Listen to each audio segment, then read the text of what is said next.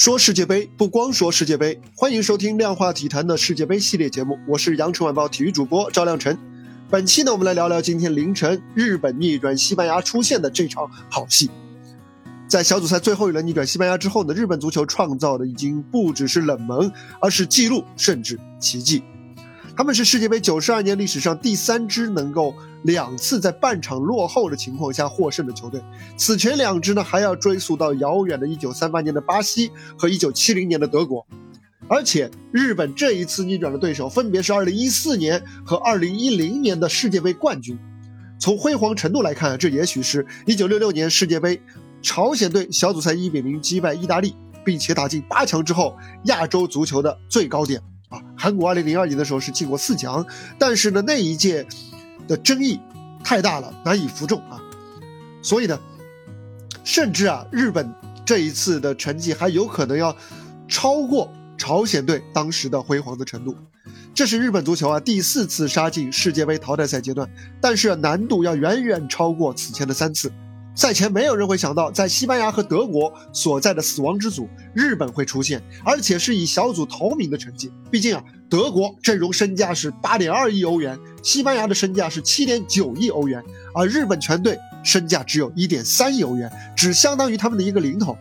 而在数据机构赛前的预测当中呢，日本队的出现概率只有百分之十四。如果只看比赛数据啊，同样是惊人的悬殊。对德国，日本的全场控球率只有百分之二十六点二，是世界杯历史上赢球第二低的控球率。没有想到几天之后，他们自己就刷新了这个记录，逆转西班牙的比赛，他们的控球率只有百分之十七点七。在以弱对强的时候，依托于出色的脚下技术和速度，日本啊是将简洁的快速反击的战术用的是无比的娴熟。下半场他们连续换人。在短时间内进行一个压迫性的打法，几分钟内连进两球，这样的剧情在世界冠军级的球队身上上演两次，无论如何不是运气两个字可以完全解释的。反倒是啊，第二轮面对哥斯达黎加的时候，日本队的控球率和各项数据是明显占优，却输给了对手，也可以作为一个反证。接着我们来说说这场比赛的两大争议啊，有人说田中碧的这个进球，队友在禁区左侧底线。附近传回的时候呢，回放显示啊，这个皮球我看明明已经是出了底线了。但是既然 VAR 的高科技手段和足球内置的高科技的芯片可以确认皮球还有一毫米才出现，还没有出现。既然这个技术是明文写在世界杯的规则手册内的，并且对所有的球队都适用，那么我觉得，哪怕你肉眼观众的肉眼再无法分辨这个进球的公平性、合法性，都是毋庸置疑的。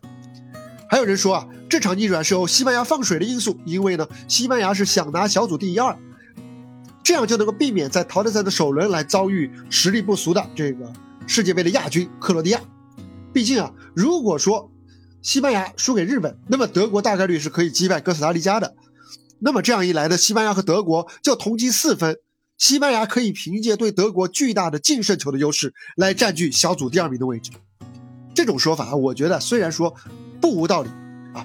比方说，像西班牙主教练恩里克，他可能在比赛的某些时段的确有这种顺水推舟的想法啊，但是西班牙差点受到了惩罚。最后一轮出现情况和排名一共是出现了六次反转。另一场比赛的第七十分钟，当哥斯达黎加同样令人意外的以二比一反超德国，哥斯达黎加的排名升到了第二。如果两场比赛在当时的两个二比一的比分定格。那么出局的是谁呢？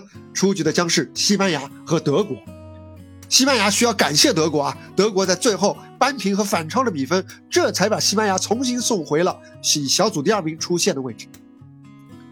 再反过来看西班牙，他们在落后之后，明明是出局警报长时间都没有解除，命运不把握在自己手里，他们却仍然没有办法去扳平日本。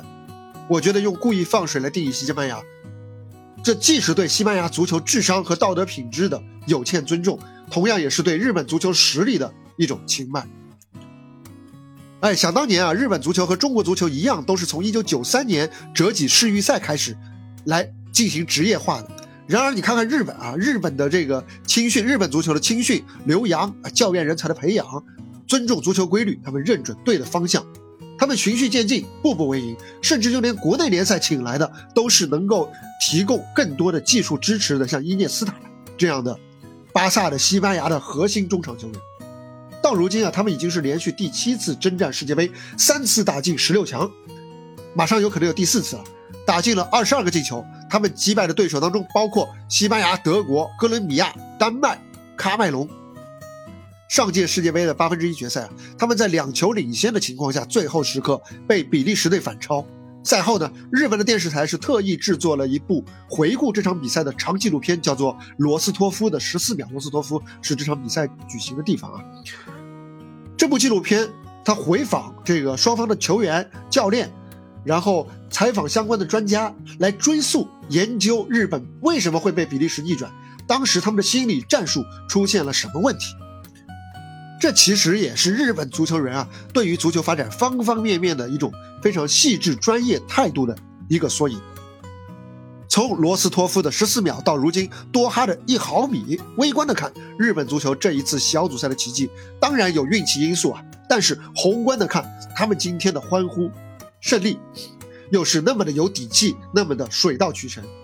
它是无数日本足球人在接近三十年的时间里搭建而成的。它不是奇迹，更多的是人迹。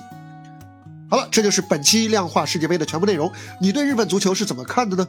你觉得中国足球需要学习，应该怎样学习日本足球呢？欢迎在评论区给我留言。如果觉得我说的不错呢，也欢迎您转发订阅，这对我很重要。谢谢，我是赵亮晨，我们下期接着聊，拜拜。